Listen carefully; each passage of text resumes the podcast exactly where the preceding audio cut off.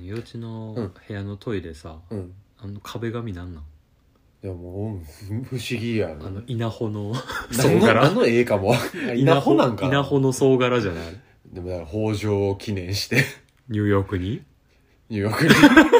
だからあれがトイレにあんのも示唆的やよね堆肥を堆肥を排出する場に肥やせと肥やせと 肥やせ耕せ実らせと 言うてますわえーいやもうそうメッセージ性強い家やからもうなあ結構やばい部屋やんなこれほんま改めて見たら何ややばい部屋ってもうなんかでかい犬のぬいぐるみ追加されたしそれはええがな ゆふキャッチャー撮ったんやもん俺今日この部屋入って第一声が何このぬいぐるみって ええやろ白いでかい白い犬はでかい犬おった方がええに決まってるしかもこれあのマジの犬のサイズやんなやん サモエドやからもうちょいでかいはずやけどあと歯あるやつの家に言われたんだけど 家に歯2本あるよなかわいいかわいいなこのぬいぐるみ、えこれ UFO キャッチャー撮ったんこういうわけで撮った撮ってって言われたんいやあの撮るわっつって撮るわっつって撮ったいくらかかったんえでもそんな変わってないよ34回で撮れたマジ、うちょろい犬やなんそうびっちゃった すぐ家に来ようとする犬犬と一緒にアフタートークしていきましょう,、そうですねはいまああの先週ねはいコーナーをちょっと棚卸ししましたね練り直そうっつって、うんなんかコンテンツを紹介するコーナーをねうん新たに生み出しましたが、うんなんか考えてきたまあちょっと考えてはいたねおおう、うん一応ねなんかじゃあ陽一から出してみるジャンル違いえでもなんかトップ3みたいなことやったよなまあ別にトップじゃゃなくても、うんとりあえずなんか3つうんジゃャンル不問3つって言ってたから、うん別にベストとかあのトップとかじゃなくてもいいと思うまあ今最近みたいなとかでもい感いじる話をしよしうか別に自分の過去を掘り下げられる3つでもいいわけやしああなるほどな、まあ、そこに一貫性は別に求めちゃそうそうそういいないってことねそうそうそうそでも最近読んでよかった本とかからううんいこうかお一回じゃあはいえーっ、とね、まあ、これまで読み差しですけれども、はいあのまあ最近ねほんまに、まあ、中国 SF なんかはずっとうんほんま34年ぐらい前からうんあの日本でも割と流行りだしたりとかね五十楽園のどっかの回でもうん3体の三体の話とか話ねしてましたね,、したしでなんか韓国では割とフェミニズム文学とかが、多いねうん、ほんまにここ最近流星を放っているというか、うんあの流行ってるジャンルではあるんですけれども、うんなんか最近そのハイブリッド的な立ち位置で、うんうんこれ去年出たのかなえっとねキム・チョヨプさんっていう、うん我々世代の女性の方が書いたう、んえー放題で「私たちが光の速さで進めないなら」というおーこれ短編集なんでめすちけゃれどくもちゃいいタイトルやなそうそうそういいタイトルやよね、うんこれはあのー SF かつちょっと人文寄りなうん感じの、えー短編集になるんですけれども、はいまあ、これもやっぱりその日本でも割と、えー注目度が高かった刊行当時から高かった作品ではあって、表紙はあのツイッターとかでも、うんねイラストを上げである柏井さんうんかなこれ多分日本人の好きなイラストですね日本人が好きなイラストやね、うんいい想定やと思います。はいででまあこの作品自体えっとね特徴としては、うんそれこそいわゆる中国 SF とかは結構ハード寄りの SF うんまあ言ったらその科学技術とかうんうんを結構その緻密にうんうんあの描写したたりとか、ファンタジックじゃないないそうそうそちゃんうと結構あの骨太な感じの現実味を帯びさせつつも、そうそうフィクションっていう設定とかさ、はいはい時代背景とか込み込みうんで、結構その緻密に描いていって、うんでまあなんか世界をどんどん構築していった上でそこでうんその、その、えー世界の物理現象で起こりうる話から結構そのストーリーを壮大に組み立てていくっていうのが割とうん主流、主流ってことはないけどまあ3体とかは特にそういうタイプの、まあいやぶっ飛びすぎてないっていうそうね、うんある意味でうは、んうんまあ、いわゆる古典的な SF に近いような話ではあるんですけれども、うんこっちはどっちかっていうと、あのーすこういう未来があったとしたら、うんその時我々はどういうふうに考えるかみたいな結構そのうんうんうんうん倫理的な SF なるほどの部分も実はあってで結構それが例えばじゃあ AI に仕事を取られた未来があったとしたら、えーその時人類はどういう行動を取るのかなとるほどかあのどういう弊害があるかとか。シンギュラレ系ねそうそうそうそうそうシンギュラ レシンギュラレそういうのもよくないやろせん方 がええシンギュラリングしてるところまあまあ広くはそうよ、うんね、結構そっち系やねんけれどもそこに結構ジェンダーが絡んできたりするなるほよどう話も多くって結構やっぱり今の時代に求められてるうん作品ではあるなっていうようなところはありましたう、んでこの短編の中で一個ある「スペクトラム」っていうねうん作品があるんですけれどもこの作品が結構個人的にはあいいなと思うような作品でまあえっ、とね宇宙探査にうんある科学者がね、うん出るわけよ。うんで出た先でまあなんか不時着というか、うんまあちょっと事故の過程で、まあ、惑星にまあまあまあ到達すると。惑星は大体不時着で行くからなそうね目的地ではないけれども 到達するとでまあもともとその一種生命体をね探すための探索ではあったんですけれども、うんうんまあなんか事故ってうんうん到達したところにまあたまたまいたっていうようなパターンああメそこでまあ未知との遭遇がメガトンパンチマンメガトンパ ンチパンチパンチじゃないのよ そうおったのよメガトンパンチマンが、うんでそこの人々は、うんまあなんか割と人に近いちょっと肌の色が違ったりとかあうんは違うんやけれどもただまあなんかあの言語もまあ通じへんしうんただまあその見た感じの背格好とかはホモ・サピエンスはそうに近いなるほど感じの人種うんでまあ捉えられるというか保護されるというかうんうんっていう形でまああのその集落うんその第一発見者の集落に連れて行かれてうんで一緒に生活をしていくうんまあなんか 別にそんな変に虐げられることもなくうんなんかあの最初はそれこそまあなんか警戒されたりはしてたけれども、うんまあ徐々にその村の生活にうん馴染んでいく、まあ、狩猟とかもするからうんそこについていったりとか、うんうんでそこで科学者やから一応自分は本人は科学者やからその記録を取ったりとかうんしてるんやけれども、まあどうにもその文字もないしあーその文明として文明としてはねだからなんかあの全然その意思疎通の方法が全然わからん、で言語も全然通じへん、でもう結構手詰まりになっちゃって、うんうんで自分を保護してるのが一個の個体一種の個体が、あの自分と一緒に共同生活を送ってんねんけど、うんその個体も全然自分に話しかけたりとかはせえへんねんけれどもお自分を見ながらなんかどうやら絵を描いてんねんやんかうんなるほど向こうからしても一種生命体やからそうそうでその絵をなんかずっとキャンパスにずっと絵描いててパッと見た感じまあなんか独特の色彩でお抽象画っぽい感じああなるほど何かを描き表そうとしてる感じではないのよどう考えてもスケッチしろよなそう続けてなきゃいけないそれはそうじゃないのよで残ってるでまあそれを延々描いてるうんでまあ一個一個の絵を比べてみると、うんまあ、若干色がちゃうかなとか、うんここの配色が若干ちゃうかなぐらいの差はあるけれどもう、でも何描いてるかやっぱ分からへんうんうんでそこしてる間に、まあ、何年間の時が経って、うん分かったことはそこの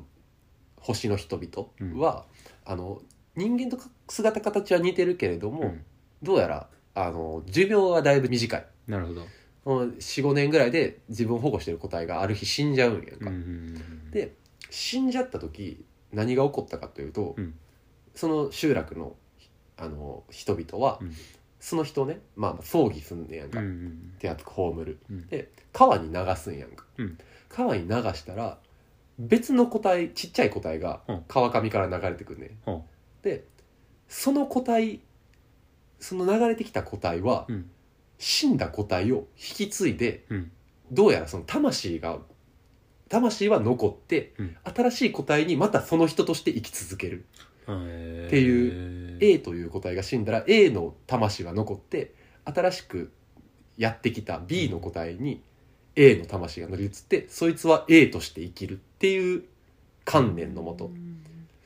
過ごしててでまあその人もち最初ちっちゃかったんけどやがて元のサイズぐらいに23日経ったらもう完全に地球の生命とは違う概念うのんそうね倫理観も全然違ってなるほどで、まあ、そこからその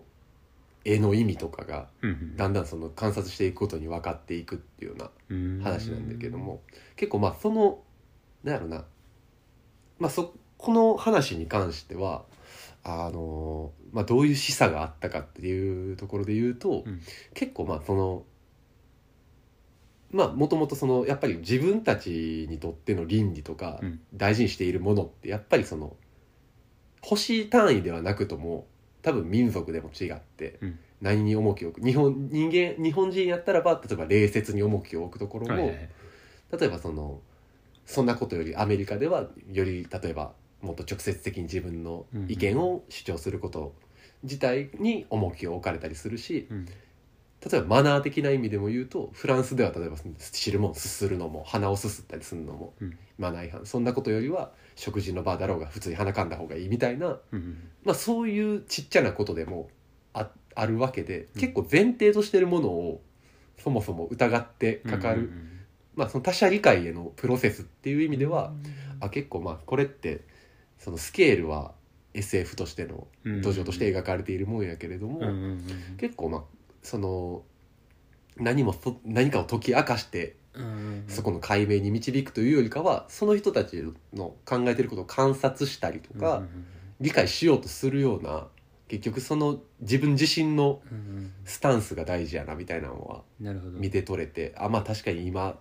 結構この分断の時代に求められてることではあるよねっていう意味であーなるほどうまく書けてやるなっていう、まあ SF を通して異文化へのおもんばかりを自分に落とし込める作品になってるそうやねなる多ほど分そういうも話チャプターの話が結構多いんちゃうかなっていうのであこれはそのいろんな違う設定のストーリーが何編も入ってるっていそうそうそう短編やからねなるほど、うん、面白そう全然そうそうそう多分なんか宇宙ものもあれば、うんあの地球内での未来ものもあるしみたいなうん話やろななるほど、うん、いいですねこれちょっとぜひおすすめですねネオ五条楽園の SF 担当そう2人しかおら んのいやあのお便りでもね、うんたまに求められるのででもねいいんじゃなまいあでしょまあうか、これを機にという感じですね、僕が最近読んでよかった書籍書籍ですねはいでまあもう一個音楽で言うならばおこれはねもうなんかにこれねほんまにおいそれ今年の新婦じゃないぞなんですよ あのねいやまあ改めてちょっと言っといた方がいいとは思うのようん結構まあやっぱり自分の中でのその、きっとまあこの先紹介した私たちが「光の速さで進めないなら」っていう本もそうやし、うん多分自分がもともと根底にある興味があるうんテーマっていうのがやっぱりその分断と他者理解みたいなものはうんまあ陽一は一貫しずってと体に入れるものはそういうジャンルが多いね多いね。でまあなんかやっぱりそれを結構体現してたのが、うんこれは2019年にねうん、あの年末頃にね、名盤ですよ、ううんん、あのリリースされたあの小袋成明さんの「ピアッシング」というね、はいあのアルバムがあったんですけれども本当ついぞこの前ねあの突如ね、えーアナログ版でリリースされましたむしろ出てなかったんやと思出なかったねでまあ多分このタイミングってのがあのー新婦があのー小袋成明さん、うん今年10月のねえっ、とほんまについこの間出まして、うんそれが、えーと「ストライトっていうはい7曲入りの作品でしたが、うんまあそのリリース、まあ、それも大変にいい名盤だったんですけれども、うんまあそれはデジタルリリース、うんで前作である「ピアッシング」がアナログでリリースはい、されたのが、まあ、今作ででまあやっぱり久々に聞き返したのようんうな、ん、もうやっぱりすごい作品やなっていう、陽一買うやろうなと思ってた、うん、もう速攻で会社飛び出して買いに行ったからね、ん、でまあなんやろなこの作品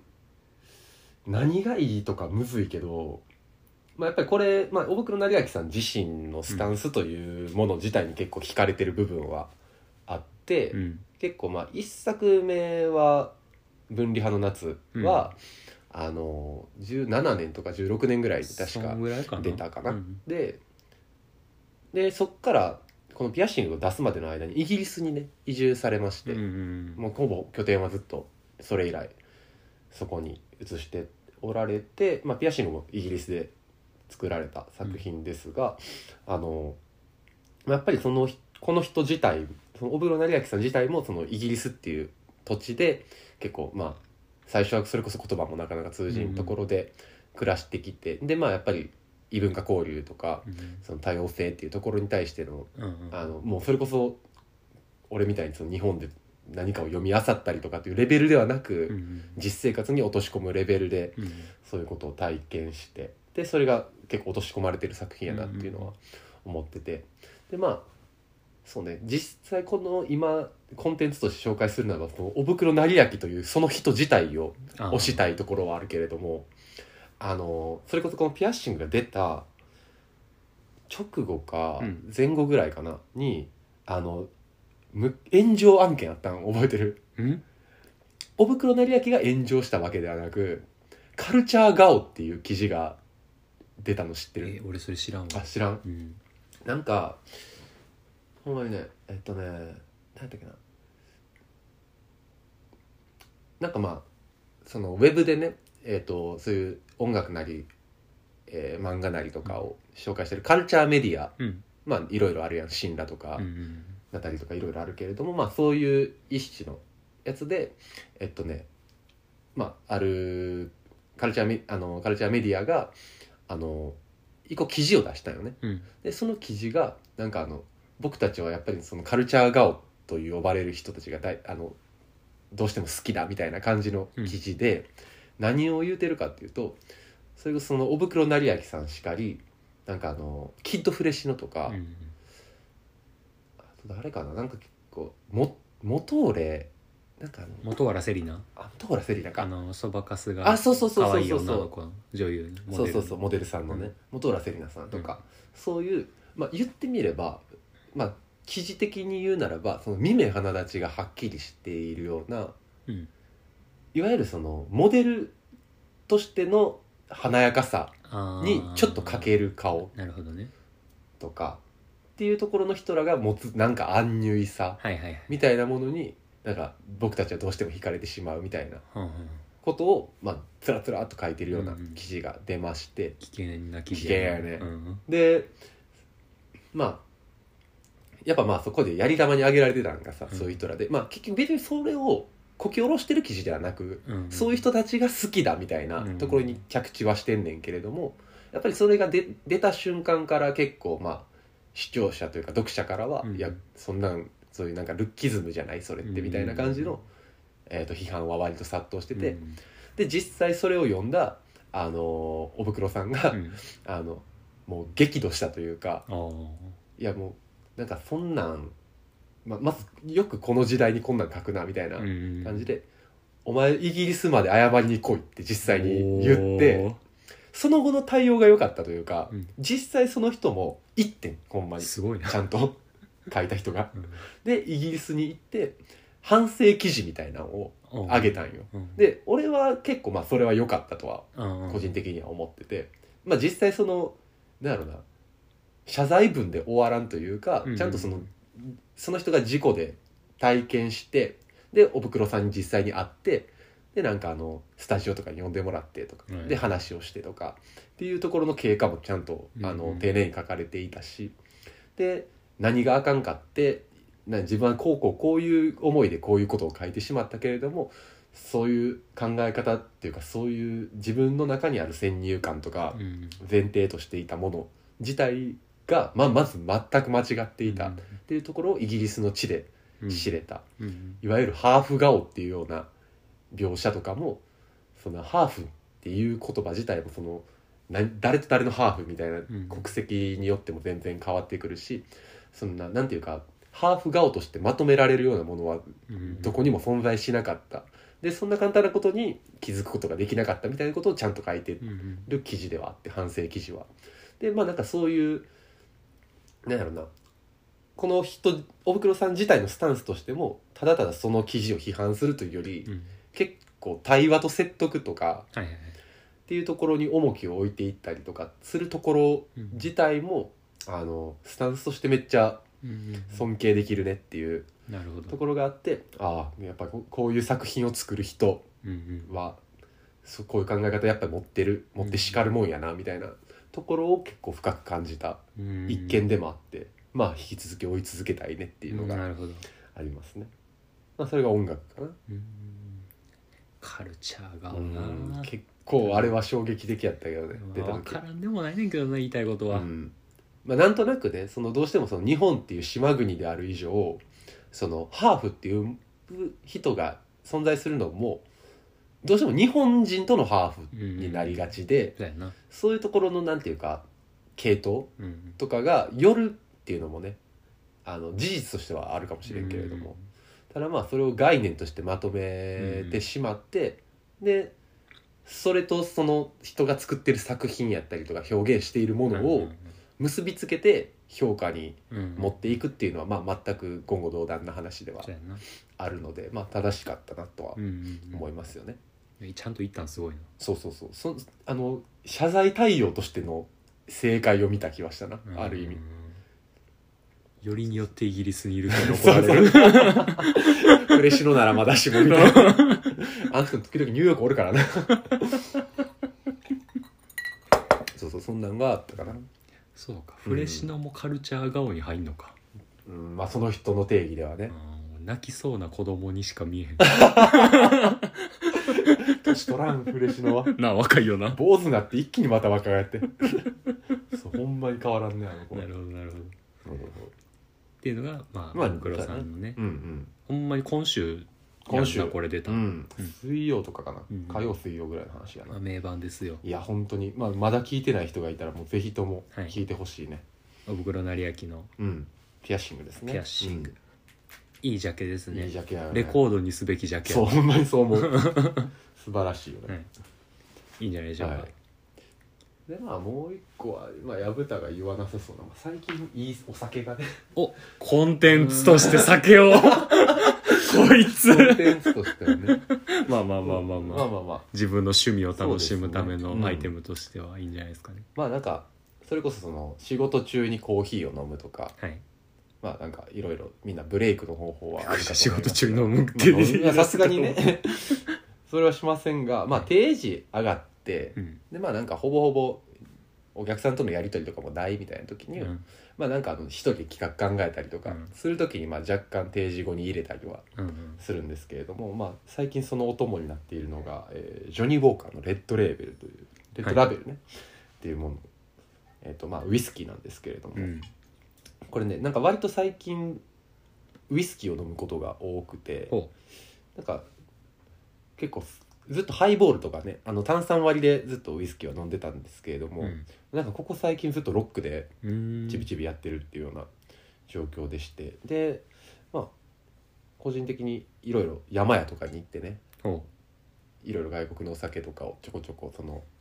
これ飲んだことないなこれ飲んだことないなみたいなううん試しているんですけどこれは割とどこでも買えるうんお酒ですけれども、なるほど、うん、なんかいちょっと甘甘さもありつつうん、なんかスモーキーな味わいで、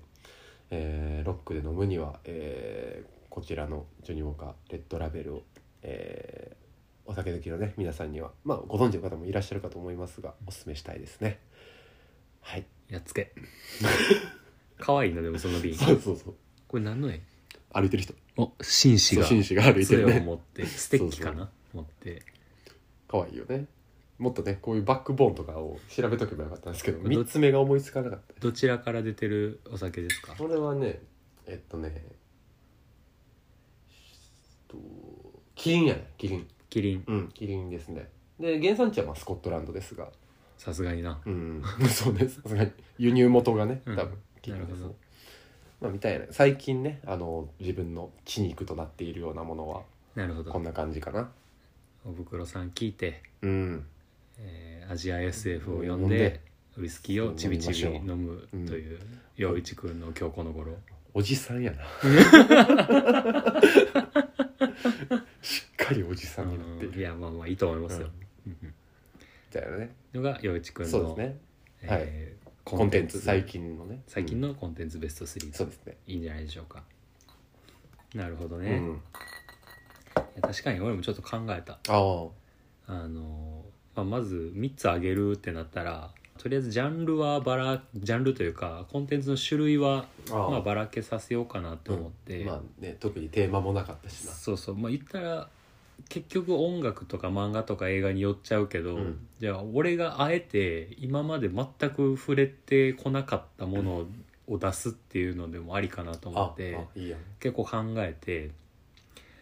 あのアニメなんああですけど意外とそうやよね漫画は読むけどやもんな、ただその 今アニメって言ったらあの何テレビでやってるやつうん深夜アニメだとかネットで見れるアニメをちょっと今想像した方がいらっしゃると思うんですけど、うんあのディズニーあああディズニーであアニメ映画そうう、んでこれちょっと見たことない人多いと思うんですけおどあれいつ出た映画なんかな83年とかかなおあのミッキーの「クリスマス・キャロル」って映画知ってるああ知らんまあ、要はあの昔のディズニーってあのミッキードナルドグーフィーとかメインキャラの、がねそうアニメーション、あうのんピクサーじゃなくてあのカートゥーンの方でまだ黒目だけの時そうそうそうそうそうそうあいやでもあのクリスマスキャロルは三白眼かな、ああ 白目もあるあの、白目の下に黒目があるね付着してるや長い縦つ長のやつそうそうそうそうそう でそのなんか当時のそのミッキーのアニメっていうのが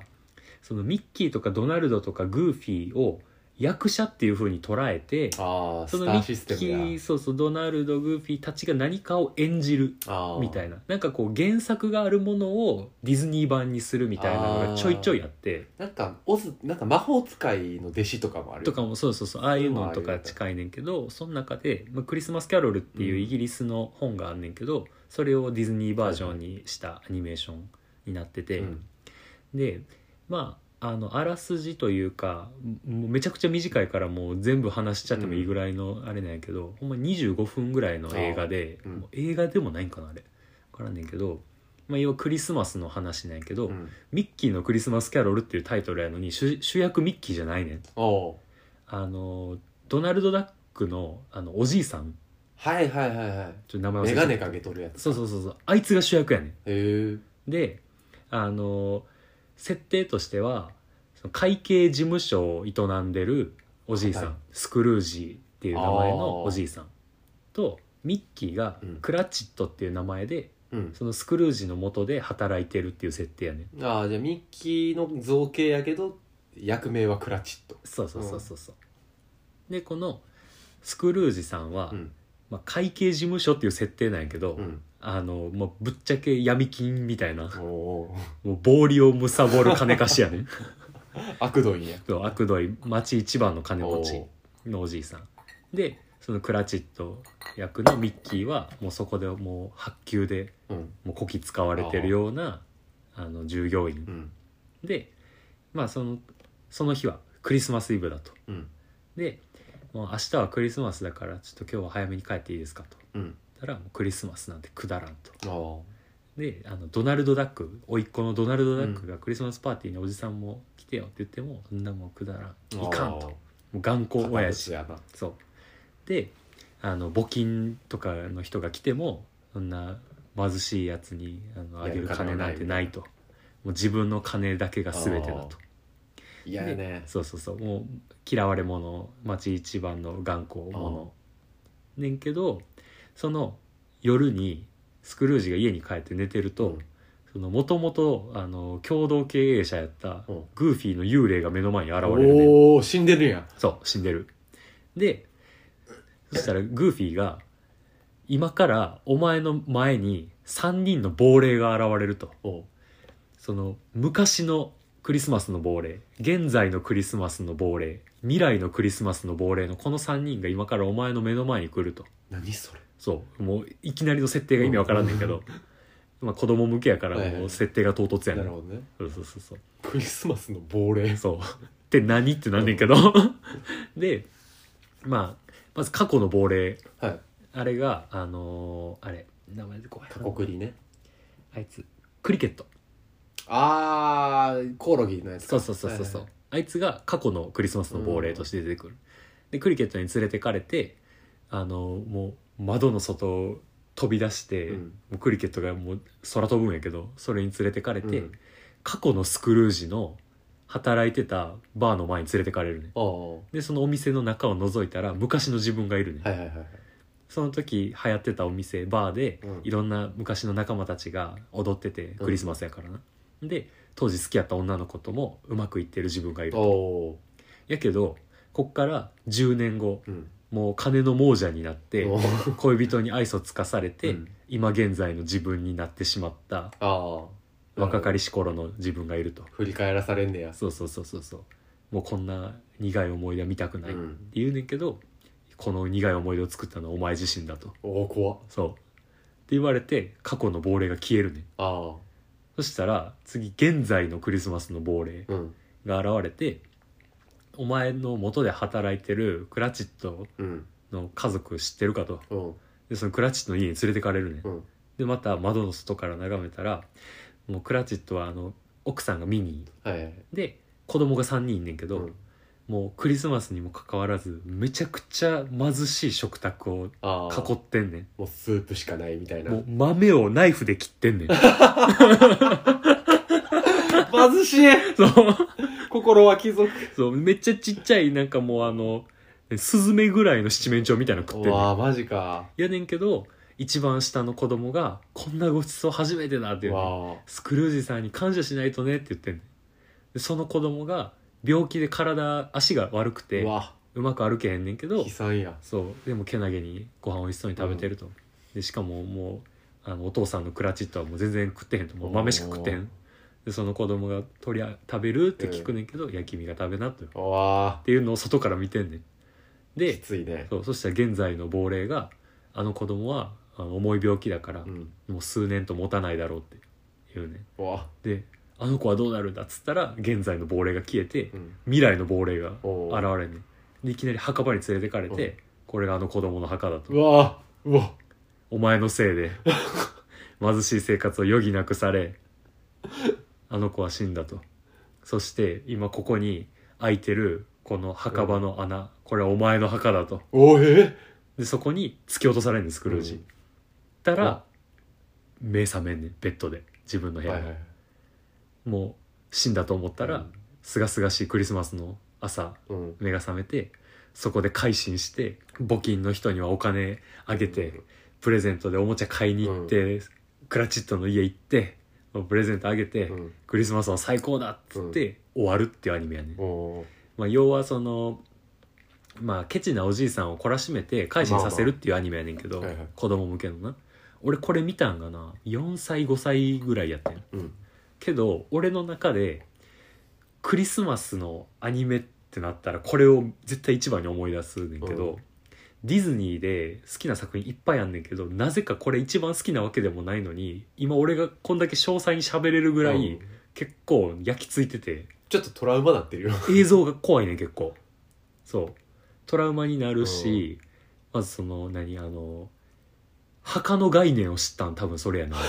マジで死んだ人が入るものみたいそなうそうそうそうそうそうそうそうでまあこれ要はそのこの人が金の亡者になって孤独になったおじいさんの末路をうまいこと変えるためにまあうんクリスマスに改心させるっていうアニメやねんけど、はいはいまあめちゃくちゃ子供向けに解釈したらさ人に優しくしなきゃいけないけませんよっていううんアニメなんやけどこれがディズニーがやってるっていうのとうん25分のディズニー作品っていうことと、うんで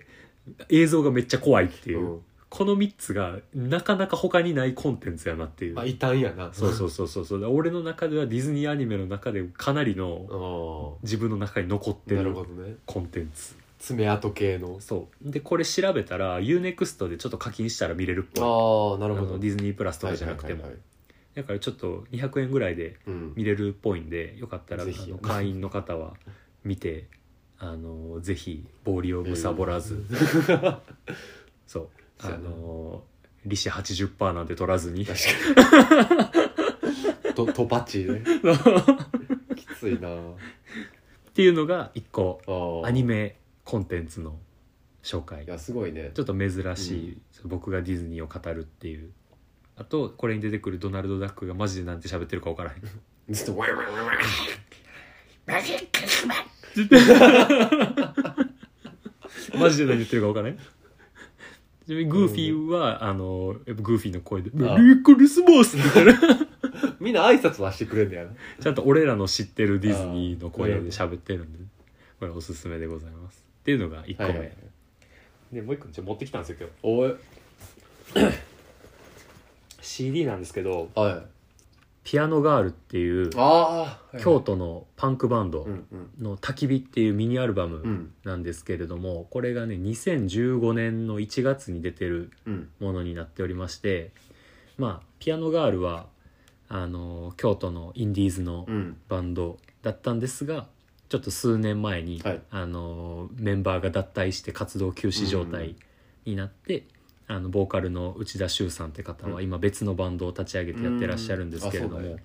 もうこの「ピアノガール」というバンドはもう僕の大学時代の青春そのものおうあの初めて京都グローリーというライブハウスはいにはい行った時に出てらっしゃっやっててでそっからもうあのデモ音源から何からうん流通版までちゃんと全部買っ買い漁ったてただこの「焚き火」っていうアルバムはライブ会場限定販売ああなでるほどもうあ一般の流通はしてないネットでも買えないし、うんサブスクでも配信されていないこの CD を持ってないと聴けないっうんうんていうものになってるんですけれどもこれが京都のこの音楽好き界隈の間ではもう超名盤と言われてるミニアルバムでして、で入ってる曲目としては1曲目が「ユナイテッド」2曲目が「海が待っている」3曲目が「ウォーキング・ウィンター」で4曲目が「ウィンド・チャイム」って曲なんですけど、まあ冬がテーマなんですよね。うんまあ焚き火やしね、はいテーマもでこれの3曲目の「ウォーキング・ウィンター」って曲はあのめちゃくちゃ人気があって、うんパンクバンドなんやけど唯一ギターの音が歪んでなくておうラップっていうへえこのバンドの中でも異色の曲なんやけどこれ PV があってこの曲だけは YouTube で聴けますあああのライブのこの曲やる前の前工場の MC で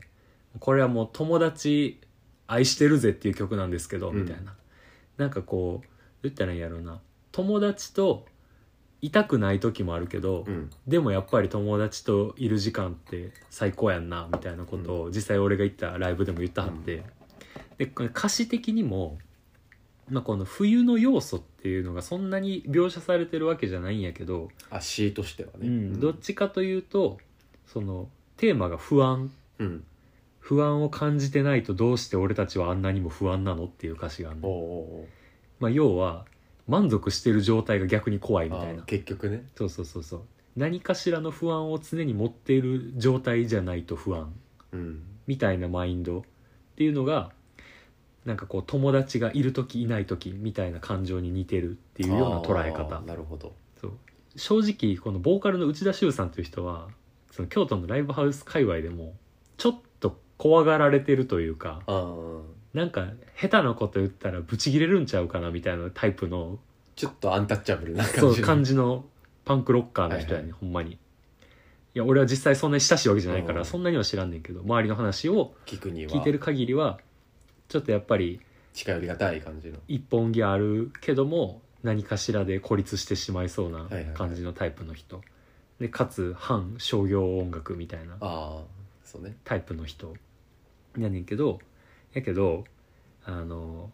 友達と喋るとか一緒に音楽やるっていうことは感動を与え合うことやみたいなああことを言ってはおった互いにそうそうそうそうで実際歌詞にも「フレンズ死ぬまで互いに感動を与え合おう」って書いてんねんけど、うん俺はこの曲聴いた時にあの人そんなこと言うんやああって思ったよなでめちゃくちゃ厳しい人たちが不意に見せたやんそうで結局、まあ、冬とその不安とうん自分の身の回りにいる人みたいなのが勝手にこのミニアルバムのテーマかなっていうふうに思ってて、はいはいはいそれこそ1曲目の「ユナイテッド」っていう曲も、まあ、要はそのなんていうんだろう歌詞にね簡単に「ユナイトなんてしなくていい」とうん「知らない話にうなずかなくたっていい」と「あれは仲良しごっこって言うんだぜ」みたいなおいおやそういう人とのつながりの自分の捉えなる方ほどみたいなものを歌詞にしてたりとかあとはこの最後の曲に関しては「この世の出口まで来てやっと人に優しくなれる」っていうふうに書いてるねああおそうそうそうそうそうっていうのがねあったりとかでこの人なりに人との関わり方バンドメンバーとのつながり方みたいなものをーうん表した曲がいっぱい入ってるああでしかもパンクロッカーなんやけどこの人の作る曲全部めっちゃくちゃキャッチーやねんああそうただ別にギターが強音で叫んでうんうんてうん単調なメロディーでとかじゃなくめちゃくちゃポップやねんけどちょっとなんていうんやろうあの なんかちょっと日の丸の T シャツ着てたりするん だけど右には寄ってね旭日柄のハンカチを肩に結んでたりする人なんやけど今今時ダメージジーンズ履いてたりする人なんやけどっていうぐらい古風やな古風なんやけどやけどこの人どのっか繊細さも感じられる歌詞やねそうかなり壊れやすそうな感じの人、フラジャイル やなそうフラジャイルな人なんですけどで多分その2010年代に京都とかその関西のインディーズを掘ってた人は絶対ピアノガール知ってると思うんですけど、うんそのピアノガールを知ってるよ好きだよっていう人に焚き火いいよなって言ったら絶対賛同を得られる、ああもうザ名盤やね、ザ名盤でまあもちろんこのアルバムはもう流通してないのでもう持ってる人から借りるか、どうにかしてネットで見つけるかしかないんですけど、あのそれ以外のアルバムは多分タワレコとかでもうん買えます、サブスクとかでも聞サかれへんブねスやクろなは1枚だけうんある、けどこの当時のメンバーが結構入れ替わっちゃった後あのーアルバムになってるんで曲調は結構違うんですけど「あの軍団」っていうアルバムうが、んこの2010年代前半のこのバンドのピークの時の曲がぎっしり詰まっはいたはいはいベストアルバムに近いものが出てますので、それはおすすめっていうはい、ちなみにあの「軍団」っていうアルバム名はあの京都の有名なあのあのラーメンああなるほどラーメこっから来てんのンか軍団から取ってますへあとは「関心」っていうえうんラーメン屋から取ったミニアルバムもあございまーすそれ両方知らんなそうそうこの人たちはね京都のいろんなお店を愛してる人たちなので、地場の方々ねそうだからこの人は多分京都を離れないでしょうう、ん今はグローリーでスタッフをやっていらっしゃいますなるほそして今ノーファンというバンドをねどうんやってらっしゃるんですけど知らんなこちらめちゃくちゃ最高ですので、えもう今俺が京都で一番やばいことをやろうとしてるバンドやと思ってあるーギター2本ベースドラムバイオリンパーカスシンセえーと多いねなテルミンどうトランペットでフロアライブするっていうバンド大団円やなめちゃくちゃ最高なんでよかったらちょっと YouTube でね今話したうん曲はちょっと調べて聴いていただけたらと思いますのでっていうのが、まあ、音楽部門、ピアノガールの「焚き火」という焚き火ミニアルバムはいはい多分今これうなずいてるのはあの後輩の清水君だけ でもう一個がまたちょっと変わりまして、うんまあ、前ね「ゴーストワールド」の紹介したんですけど、はいはいまあ、今回もちょっとオルタナティブコミックあー持ってるわこちら陽一君持ってらっしゃいます持っねてるあのティリー・ウォルデンさん出ましたはの著作「スピン」というね漫画でございます、いはい読んだ読んだよいやもう最高やなこれいいなこれはねシスターフッドの極みといういやかまあこれはティリー・ウォルデンさんのまあ半分自伝的うなん漫画になってて、実際主人公の名前がティリーなんですけれども、絵もいいなまああの俺これこれをまで知らんかったんやけど、うんあのスケートにシンクロナイズドっていう部門があると。ああそうね確フかィにフィギュアだけじゃなくて、集団で同じ演舞をするスケートっていうのをあの幼少期から17歳までそのティリーさんが実際されててそれを元に書いたうんうん漫画なんですけど結構太めやんなこれそうだね分厚いね200はないくらいか390あそうなんのかうんでまあ、400弱ページあるんですけれどもせやな確かにお前まあこれめちゃくちゃざっくり言うと本当に自伝的な漫画といえど何も起こらないんですよね。まあ、要うんはこの子が、まあ、その小さな挫折とかそうそうそうそうなんか友達との別れとかそういうのがあったりはするけど山あり谷ありってわけでもないもんねそうスケートをやってていじめられてたりもするけど、うんでも別にスケートは結構上級者の域やったりだとそうやか、周りの子らと比べてもみたいな、んで、まあ、転校をして新しい学校のメンバーに馴染む努力っていう描写があったりだとかあとはこれの漫画の特徴としてはあのインクが紫っていうあー白い紙に紫ですられてるベタも全部紫っていうこうなんか夜を表現してる描写が多いからこういう配色なのかなっていうふうにもねちょっと思うんですけれどもなんか朝練に行く前のあー準備の描写であったりだとか、こうお母さんの車に乗って送ってもらってる時の、あの何とも言えない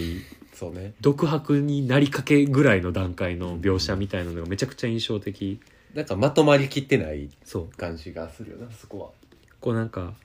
なんていうんだろうあのどう見ても冬に見えるはうんけど文章を読んだら猛暑の真っ只中って書いてあったりだと かだけど俺の中ではもうこれはもう冬の漫画うんイメージとしては、まあ、実際白域が白い描写がたくさんあるんですけれども、で、まあ、これのいいところとしてはその単純にススポーツ漫画じゃないうんスケートを頑張ってる女の子の漫画じゃないというかこれも言ったらその同級生たちとの馴染み方だとか年の離れたそうやね女の子への憧れだとか LGBT に絡うむん部分であったりだとか、こうそれを告白して他者とどうつながっていくかみたいな部分、まあ、実際に多分このティリ・ウォルデンさんが経験したこととか逆にできなかったこととかが織り込まれてるのかなっていうふうに思うんですけれども、どっかをなんかめちゃくちゃ深掘りするってタイプでもないもんなそう本話当としにて日常なんですよね、うんきっとこれは。なんか結構それ読んだ印象と、俺ミッドナインティースを見た印象が割と実は近いかもしれなわいかるかもしれない。結構あれもうんなんやかんやそのテーマとしてはさ、うんその貧困がうんは入ってきたりとそか、うや家な庭の事情とか、うん兄弟愛とかうんうんいろいろあるけれども、うんなんか別にどっか一つをめちゃくちゃ深掘って、うんうんその幹に置くわけではないというか、うんうんうんなんかやっぱりそのこういう人生の中にこういういろんなものが、チャプター的にどんな人にも関わり合いとしてうんうんきっとあるよねみたいなところを描いてうるんそうやなもタイプの作品であるような気がするよな。う俺この漫画を読んで革命的やと思ったのがうん「小回りは」 4×6 のあはあ、あー正方形の小回りはいはいはいはいあるねまあ要はこのスケートの円分の動き動きから転んでる描写の中に独白や黒ベタが混じってっていうこの漫画にしかできないなこれすごいなと思ったわこれはもう漫画にしかうんできひん表現やしこのコマの中に人が一人だけいて独白の文字うんと塗りつぶしっていうのがこうまばらになってることでより孤独感が増すというか、うん見開き全体に顔ドアップうんとかとはもう全く違う表現になるやんか、そうだねアプローチがな同じ一人が写ってる描写やとしてもこれがねすごいんですよねとか結構決別の話でもあるんかなスケートをああやめるまあまでというか、最終的にはねうんうんうんなので結局17歳までやから進路とかのねうんあの実際このティリーさんの進路まあそうだに、ねうまいとはい反え映して才能そうそうのそうそうそうそうある種の限界みたいなものはどっだかからで感じつつそういう意味ではスポーツ漫画要素なども含まれてはいるねありつつもなので要はこの別にこのシンクロナイズドスケートの美しさを伝えたい漫画では全くなくて、もうあくまでもこの作者の自伝私小説みたいそなうそ感うじそうだそうそよなうだから正直漫画っていうよりかはアートエッセイみたいなうん難しいけどジャンル分けできひんぐらいすごく感じるものがね随所に散りばめられてる素敵な作品でかつ、やっね、ぱ丁寧にそのページ数割いて書かれてる感じはするよなそのそうそうそうそうやってた時期のそうやめるまでそうのそうそう話をね本当に読みやすいし400ページぐらいあってもうんし読み終わってからもう一回読みたくなるタイプの作品そうかもね確かにかつあのちゃんとアメリカの文化がうん取り入れられるとまあこれ今さっき僕がね冬の漫画っていうふうに、うん冬といえば僕はこれを思い出すっていうような感じなんですけどまあさっき挙げたミッキーのクリスマスキャロルとうんピアノガールの焚き火とあのティリー・ウォルデンのスピンのこの3つはもう僕の中では冬冬のと孤独ああはがテーマとして選んだ3ついはいはいになりますね。まあ僕もやっぱ夏よりかはやっぱ冬の方が何か物寂しさをまあね感じるという誰しもねか、そうそうそうそういうなんかちょっとこう孤独をテーマにした作品がやっぱ多いんかなっていうのがあったんでちょっと最近寒くなってきましたからほんまになまだバンカーのアンソロ出してないのにうっんほんまに何が番外ていうので、初頭やもんはい、冬と孤独をテーマに3つ紹介してみました。なるほどいいですねてい一う感じ貫でね性が感じられますねはい、まあみたいな感じのお便りが欲しいんですよね要はあーこういうテーマでなるほど例として挙げましたそうそうそうが私はこういう3つを選んでいました、うんまあもちろんこんな長文喋らんでもいいんですけどっ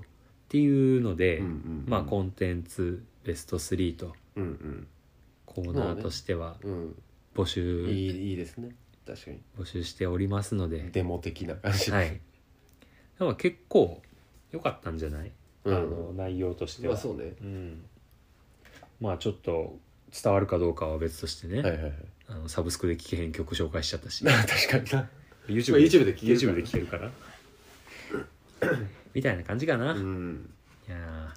まあでもいいそうですね試みとしてはーうんまあ改まってはいるけれどもうんいいんじゃないでしょううんか、うっんていう感じでねまああのーそれら全てのねうんはいああそっかうん普通に忘れてた、はい忘れてたうん言うてなかっまあそんなコーナーへメールを送る際たなはるほどネオドットはい五条ドッはトバライソアットマーク Gmail.com 五条の5は えーさつきみどりの5緑じゃなくてあなんでよさつきさつきみどりさんおるやろはいという感じでね、はい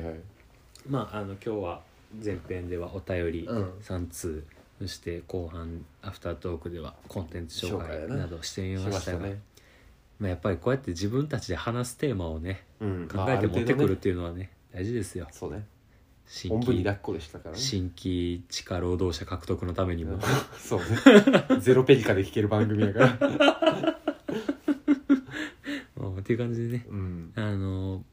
まあ陽一は来週も忙しいんかな、どうかなそうねまあここ最近ずっとやな忙しいねまあ、本来は今日リモートのはずやったんですけどそう機器の不調にそようそりうやそう急遽対面になって今うん2時43分ですわ、 しびれるなはまあまあまあまあそんな感じでね、いまあ、来週も聞いてくれよってこの犬も言うてますそうですね言えよ来週も聞いてくれよあグーフィーやったよあいつ犬やんグの、ーフィーやったよねグーフィーやったえーということでね「はいおじょ楽園」は週1回か2回どっかのタイミングで配信したいと思いますので聞いてくださいほど